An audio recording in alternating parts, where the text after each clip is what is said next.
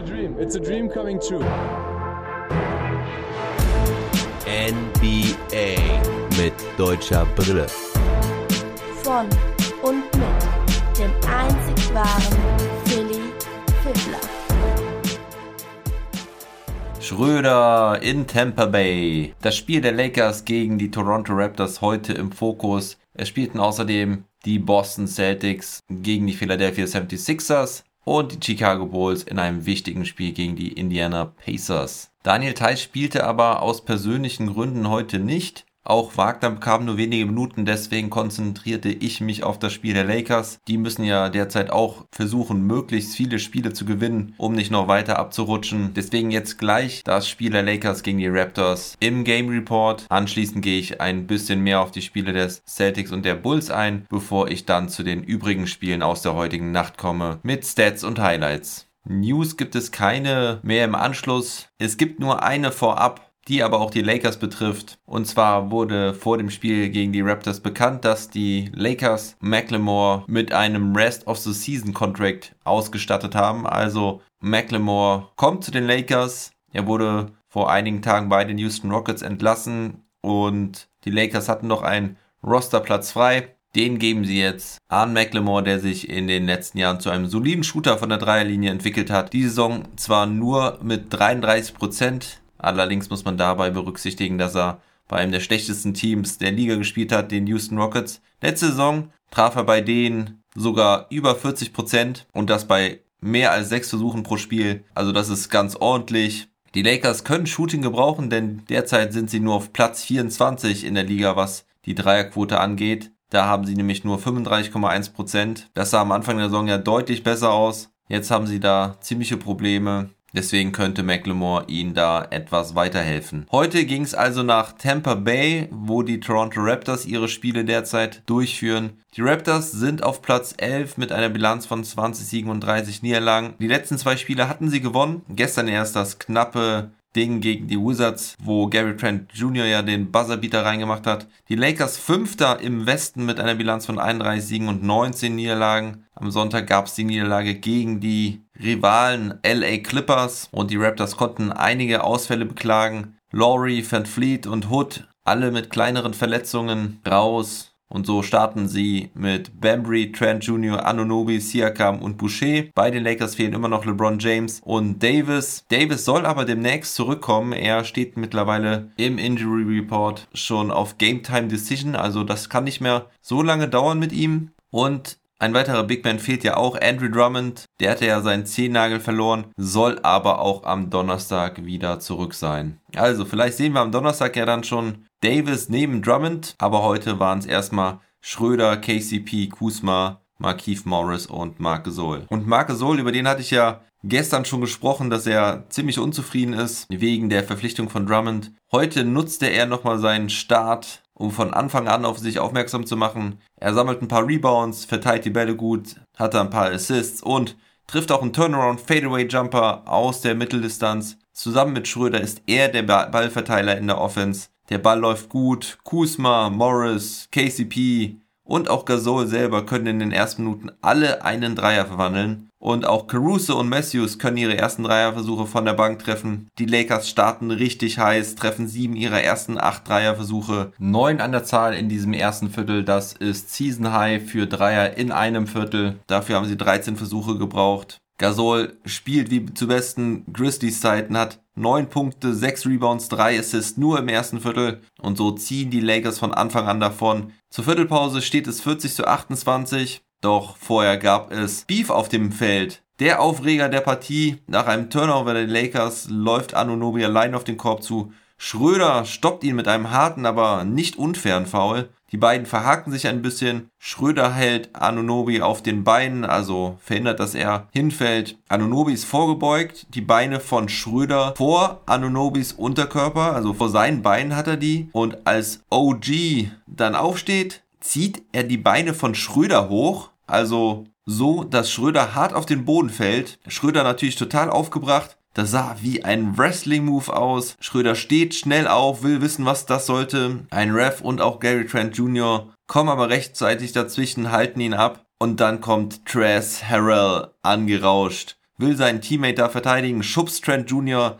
da zweimal deutlich weg. Das Ganze endet mit Ejections für Anunobi und Harrell. Anunobi für den Wrestling Move halte ich für angebracht. Harrell finde ich ein bisschen hart, wobei er die Situation schon etwas eskalieren lassen hat. Aufgrund seiner Aktion gab es da nämlich eine ganz schöne Rudelbildung. Aber trotzdem etwas hart. Und nochmal zur Aktion von Anunobi. Für mich sah es so aus, als hätte er das gar nicht absichtlich gemacht, sondern hat vielleicht gedacht, dass es Schröders Oberkörper ist, was er da hochzieht. Oder vielleicht war es auch ein Reflex. Er hatte halt keinen aggressiven Ausdruck im Gesicht oder man konnte da keine Bösartigkeit von ihm erkennen. Aber der Move an sich war halt echt heftig. Zieht ihm da wirklich die Beine hoch, so dass er dem Oberkörper hinten runterfällt. Und von daher ist die Entscheidung auf jeden Fall richtig. Der hatte aber auch Schröder auf die Bretter geschickt. Junge, Junge, Junge. Naja, Harrell meinte auf jeden Fall nach dem Spiel noch, ob er denn jetzt Beef hätte mit OG Ananobi und Harrell einfach nur so, my beef is with anybody who doesn't have a Lakers jersey. Also, ja, Tress halt im absoluten Beef-Modus. Nun ja, aber weiter zurück zum Spiel. Die Lakers sind natürlich jetzt ziemlich dünn aufgestellt auf den großen Positionen. Die Wonte Kaycock, darf dann ran, kann seine Minuten auch gut nutzen, hat hinten einen Block gegen den Rookie Malachi Flynn und vorne kann er zwei Cuts zum Korb verwandeln. Und Schröder, nachdem der sechs Assists allein im ersten Viertel hatte, verdribbelt er sich jetzt ein paar Mal und verliert den Ball. Vielleicht hat die Aktion ihn ein bisschen aus dem Konzept gebracht. Drei Turnover in kürzester Zeit, deswegen muss er dann auch wieder schnell runter. Caruso macht da jetzt einen besseren Job auf Point Guard, hustelt, liegt da mehrmals auf dem Parkett, hat ein paar richtig gute Winning Plays dabei und die Lakers dominieren jetzt dieses Spiel. Die Defense steht, die Raptors sind limitiert, treffen keinen Dreier im zweiten Viertel, generell nur 4 aus 21 für 14 Punkte. Also die Lakers verteidigen den Dreier gut, aber auch in der Zone lassen sie nur 9 erfolgreiche Würfe bei 23 Versuchen zu. Nach einem Pull-Up-Jumper von Caruso zweieinhalb Minuten vor der Halbzeit steht es schon 68 zu 34. Die Raptors beenden das Viertel zwar mit einem 8-0-Run, aber das Spiel scheint schon so gut wie gelaufen, denn ohne Laurie, Van Fleet, Hood und Ananobi scheint es nicht, als könnten die Raptors hier noch irgendwie was reißen. In der zweiten Halbzeit scored Schröder jetzt auch endlich mal, nachdem er 0 Punkte hatte in der ersten Halbzeit, macht einen Floater und einen offenen Dreier nach Pass von KCP, fängt außerdem einen Ball in der Defense ab, doch die Raptors bemühen sich nochmal ins Spiel zu kommen, suchen vermehrt den Weg schnell zum Korb, kämpfen sich sogar bis auf 17 Punkte ran Ende des dritten Viertels. Aber das Problem bleibt die Schwäche von der Dreierlinie. Auch im dritten Viertel können sie nicht einen Dreier verwandeln. Und so ist es dann natürlich schwer, wirklich das Ding nochmal zu drehen. Im vierten Viertel stockt dann die Offense zunächst ganz. Gasol hat zwei weitere Blocks dabei. Das sind schon die Blocks 3 und 4. Die beiden hätten allerdings auch als Foul durchgehen können, muss man ehrlicherweise sagen. Und auf der offensive Seite dreht dann Tellen Horton Tucker etwas auf, macht einen Dreier und zieht dann mehr Aufmerksamkeit auf sich. Etwas später nutzt er die und findet Schröder für den nächsten offenen Dreier. Und so wären die Hoffnungen der Raptors dann ganz begraben. Die Führung beträgt wieder 25 Punkte. Am Ende können sie noch etwas Boden gut machen. Da ist es aber schon Garbage Time und sie können die Lakers auch nicht mehr ernsthaft gefährden. 110 zu 101 der Endstand. Die Lakers rebounden besser, lassen den Ball gut laufen, haben starke 29 Assists, treffen ihre Würfe gut, außer von der Freiwurflinie strugglen sie ein bisschen mit 63,6%, aber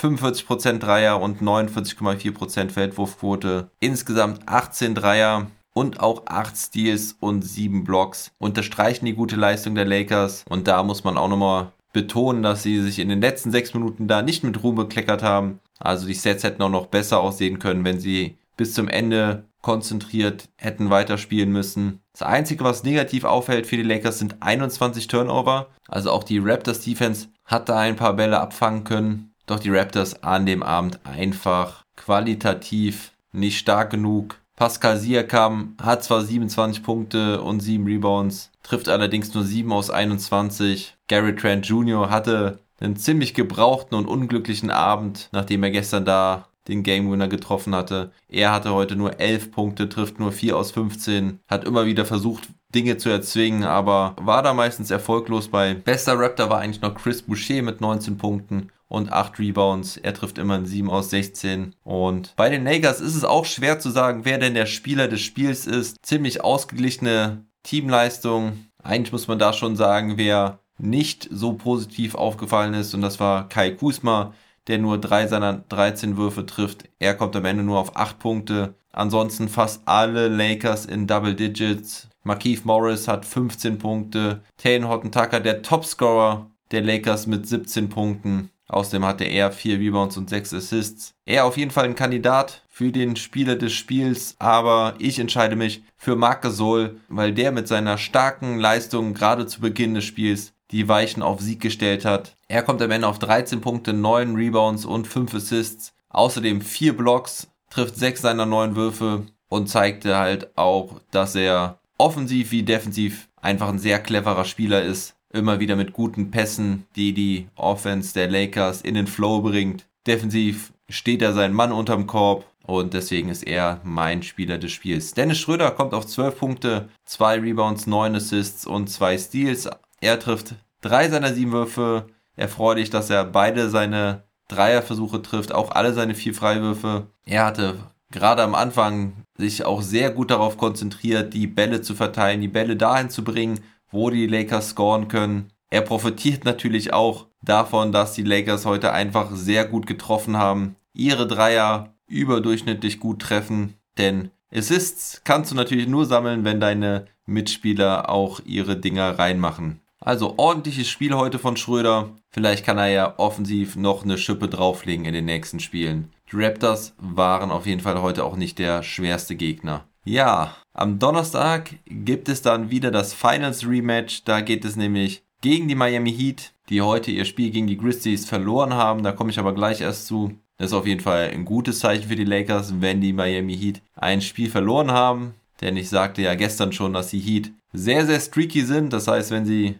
erstmal ein Spiel verloren haben, starten sie meistens eine Negativserie. Hoffen wir für die Lakers, dass es morgen so weitergeht. Jetzt gehen wir aber erstmal zum Spiel der Boston Celtics. Die spielten gegen die Philadelphia 76ers. Bei Philly war Joel Embiid wieder dabei und er sollte auch gleich mal dieses Spiel dominieren. Er hatte 35 Punkte und 6 Rebounds, spielte gleich mal wieder 32 Minuten. Die Celtics mussten weiter auf Tristan Thompson verzichten, aber vor dem Spiel ist auch noch kurzfristig Yvonne Fournier ausgefallen, der im Health and Safety Protokoll hängt. Es ist nicht klar, ob er Corona-positiv ist oder nur Kontakt hatte zu einem positiven Fall. Brad Stevens sagt allerdings, dass er jetzt mindestens eine Woche ausfallen wird. Also Fourniers holpriger Start in Boston geht weiter. Die Celtics konnten eineinhalb Viertel mithalten mit den 76ers, dann zogen diese aber davon. Zur Halbzeit stand es schon 59 zu 46 und die Celtics kamen nie wieder in den einstelligen Bereich, was den Rückstand angeht. Und so gewinnen die 76ers am Ende 106 zu 96. Die Celtics haben 20 Turnover und nur 32 Rebounds. Außerdem gelingt es ihnen nicht in der Zone zu punkten. Sie haben nur 30 Punkte in der Zone.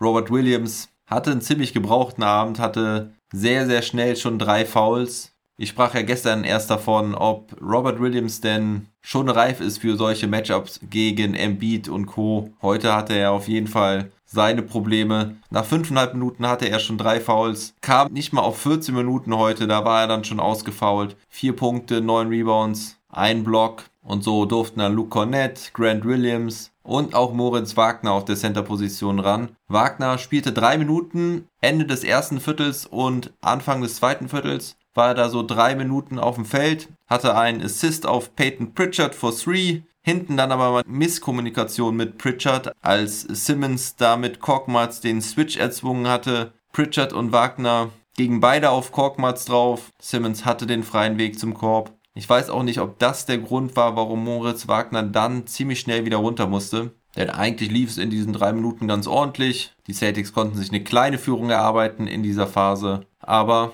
vielleicht hatte Wagner da einfach das defensive Schema nicht auf dem Zettel und wurde deswegen direkt von Brad Stevens bestraft. Wen ich eben vergessen hatte in der Center-Rotation war Taco Fall, denn der kam nämlich Anfang der ersten Halbzeit dann auch rein, konnte Embiid wohl dort vom Korb abhalten, vom Scoren abhalten, doch Embiid mit seinen verbesserten Passing-Skills diese Saison fand seine Mitspieler, hielt die Offense weiter im Laufen. Danny Green machte 5 Dreier rein für 17 Punkte. Simmons hatte 12 Punkte. Und auch wenn die 76ers heute nicht so heiß waren von Downtown, wie das so manchmal schon war in der Saison, war es doch ein recht einfacher, ein recht souveräner Sieg. Die Celtics können mit solchen Teams im Moment kaum mithalten. Topscorer des Celtics war Jason Taylor mit 20 Punkten. Dann kommt Jalen Brown mit 17 Punkten. Smart und Walker haben beide jeweils 14 Punkte. Und sonst kommt keiner über 6 Punkte hinaus. Moritz Wagner beendet das Spiel auch mit 0 Punkten, 2 Rebounds und einem Assist. Nahm aber auch keinen einzigen Wurf. Durfte noch eineinhalb Minuten in der Garbage Time ran am Ende. Und sein Konkurrent Luke Cornett hatte zwei erfolgreiche Dreierversuche. Insgesamt hatte er fünf Versuche, dazu drei Rebounds, ein Assist und drei Blocks. Einmal davon sogar gegen Joel Embiid, als der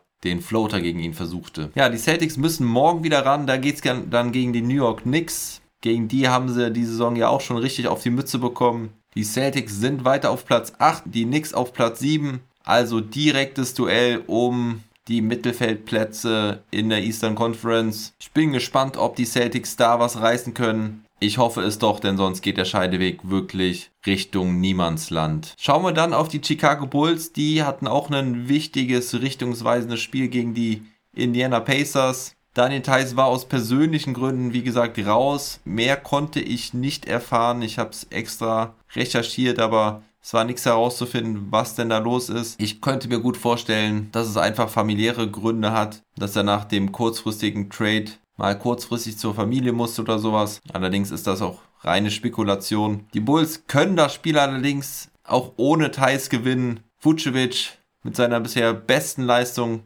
für die Bulls. Er hatte 32 Punkte, 17 Rebounds und 5 Assists. Zach Levine legt nochmal 19 Punkte, 8 Rebounds und 6 Assists obendrauf traf allerdings noch relativ schwach mit 6 aus 18. Die Pacers hingegen sehr dezimiert. Malcolm Brockton, Domantas Sabonis waren raus, auch TJ Vaughn fehlt immer noch. Caris LeVert tat sein Bestes, hatte 20 Punkte, trifft 9 aus 18. Allerdings ist dieses Pacers-Team ohne ihre vielleicht drei stärksten Spieler dann doch zu schwach. 113 zu 97 ist der Endstand. Ab der zweiten Halbzeit wurde es dann nicht mehr richtig spannend. Zum Anfang des vierten Viertels war die Führung sogar bei 23 Punkten. Die Pacers können keine Rebounds holen, holen gerade mal nur 33 Stück gegenüber 57 der Chicago Bulls. Die Bulls treffen 42,4% ihrer Dreier, haben 24 Second Chance Points und so gewinnen sie jetzt das zweite Spiel in Folge. Sind damit noch ein Spiel hinter den Indiana Pacers, also der neunte Platz ist in Reichweite. Und am Donnerstag haben sie das nächste Spiel, da können sie ihre Siegesserie auf drei Siege erhöhen. Außerdem ist es wichtig, weil sie da gegen die Toronto Raptors spielen und den Abstand auf Platz 11 vergrößern können. Kommen wir jetzt zu den übrigen Spielen aus der heutigen Nacht. Die Pelicans verloren gegen die Atlanta Hawks mit 107 zu 123. Die Atlanta Hawks erzielen einen Rekord, indem sie 11 Dreier ohne Fehlversuch in einem Viertel machen. Das hat bislang noch kein Team geschafft. Der alte Rekord von den Cleveland Cavaliers war sogar nur bei 9. Also überragender Bestwert für die Hawks. In diesem dritten Viertel erzielen sie 46 Punkte.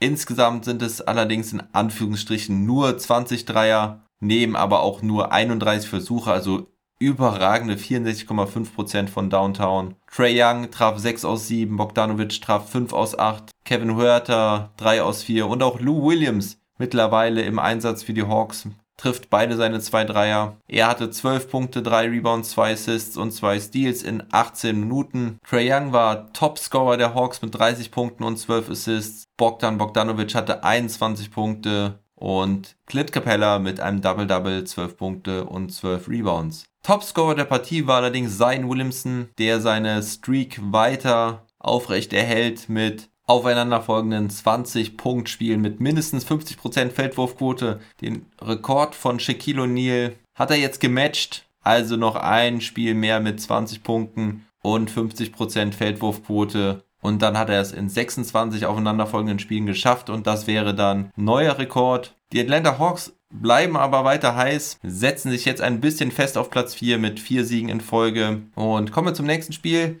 Die Memphis Grizzlies, wie eben schon angesprochen, gewinnen gegen die Miami Heat mit 124 zu 112. Dylan Brooks ist da Topscorer mit 28 Punkten und guter Wurfquote von 62,5%. Valanciunas hat ein Double-Double mit 20 Punkten und 10 Rebounds. Und auf Seiten der Heat hat Jimmy Butler auch 28 Punkte, Bam Adebayo mit 18 Punkten, 10 Rebounds und 10 Assists, also ein Triple-Double. Doch es reicht nicht für die Heat, die sich jetzt auf Platz 6 im Osten befinden. Dann gewannen die Denver Nuggets mit 134 zu 119 gegen die Detroit Pistons. Die Nuggets bleiben also auch weiter heiß, gewinnen ihr sechstes Spiel in Folge mit Aaron Gordon noch ungeschlagen. Nikola Jokic mit 27 Punkten und 11 Assists, Michael Porter Jr. mit 25 Punkten und auch Will Barton war stark mit 24 Punkten. Der Ex-Nugget Jeremy Grant kommt auf 29 Punkte und Rookie Sadiq Bay mit 6 Dreiern